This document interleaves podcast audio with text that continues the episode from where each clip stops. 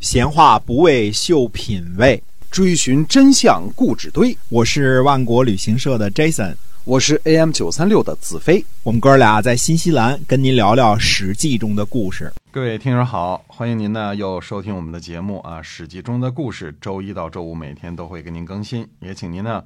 呃，如果喜欢我们的节目，也把它分享出去，给您身边喜欢历史的朋友。嗯，是的。那么说呢，呃，齐国呢换了新的国君，新的国君呢采取的外交策略呢非常的现实，嗯嗯、向晋国求和，嗯，毕竟是晋国太厉害了，对吧？哎嗯、所以呢，在大遂结盟，大遂呢在今天的山东高唐，嗯嗯，由于对齐国呢还是心有余悸啊，鲁国呢重新修砌了呃都城西部的外城墙。那么鲁国的穆叔呢，在柯地呢会见了晋国的范宣子石盖。 那么，呃，穆叔呢在会见的时候呢，就朗诵了《诗经》当中的诗句，感谢呢和赞扬晋国的及时救援。嗯杨蛇书相呢就代为回答，他说：“哪里不敢接受大夫的命令啊？”穆叔说呢：“恐怕齐国还不会甘心，鲁国呢出于对齐国的恐惧呢，又在武城修建了城池。武城呢现在还叫武城，隶属于山东德州。公元前五百五十三年的春天呢，鲁国和莒国讲和，鲁国的公孙述去这个莒国呢结盟，为了贯彻都阳之盟的精神，公孙述呢就是孟庄子，是孟孙氏的这个家督啊。嗯那么，呃，这一年的夏天呢，晋国会和齐国、鲁国、宋国、魏国，呃，这个郑国，嗯、曹国、莒国、邹国、滕国，还有呃杞国、小邹国的国君呢，呃，在澶渊结盟，因为齐齐国呢这个求和的缘故，所以大家又一次结盟。嗯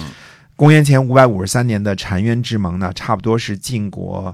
这个霸主势力啊，呃，到达一个小高潮的一个表现。嗯嗯，因为就算晋文公时期，虽说盟友当中啊，比起澶渊之盟多出了呃蔡国，对吧？嗯嗯呃，但是那个时候呢，郑国还是向着楚国多一些呢， 对吧？？啊是，嗯，而且晋文公时期呢，秦国和齐国呢，最多算是晋文公的盟友，算不上是晋国底下的同盟国啊。那么晋悼公的时期的基泽之会呢，嗯、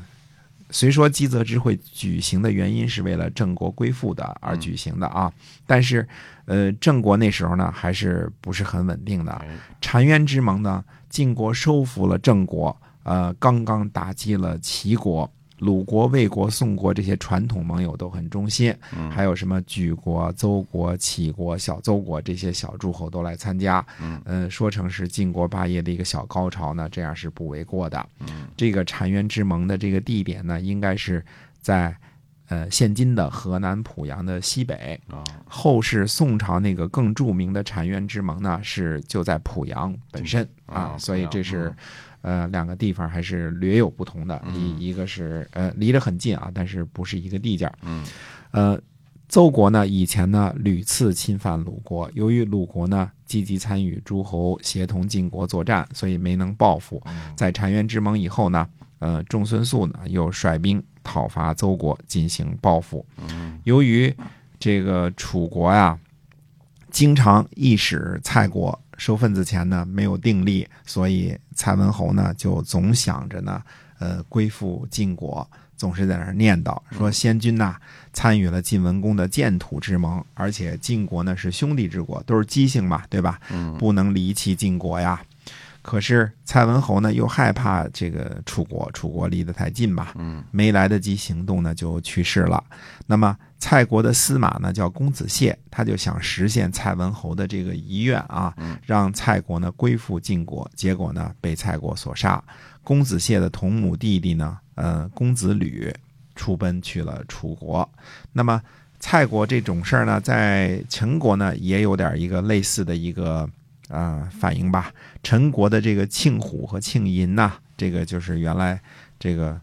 呃掌权的这个公子呢，还怕另外一个公子黄，呃，怕这个公子黄夺权，嗯于是呢就向楚国人投诉说说公子黄啊也想做蔡国公子燮那样的事儿，嗯就是跟晋国这个投奔晋国，啊，嗯，所以楚国呢就来问罪，公子黄呢，呃，被迫也逃跑去了楚国。嗯公子黄临出奔之前呢，就对陈国人呼吁说啊，他说庆氏无道，在陈国专权，轻慢国君，铲除国君的亲戚，五年之内如果不灭亡啊，那真是老天没开眼呐。最后就，嗯、说了这些话之后呢，就逃跑去了楚国。嗯呃，公元前五百五十三年的年底呢，魏国的宁直生病了，他就找来儿子宁喜，他说呢，他说我得罪了国君，现在呢很后悔，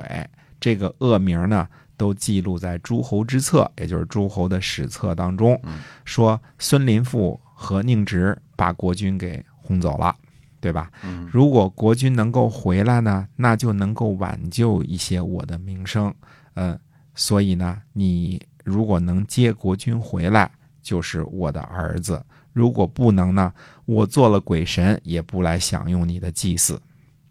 啊，所以，呃，宁直呢，在这个人之将死，其言欲善啊嗯，在临死之前呢，呃，就跟他自己的儿子说呢，跟宁喜说呢，说你一定要把魏献公呢给接回来。嗯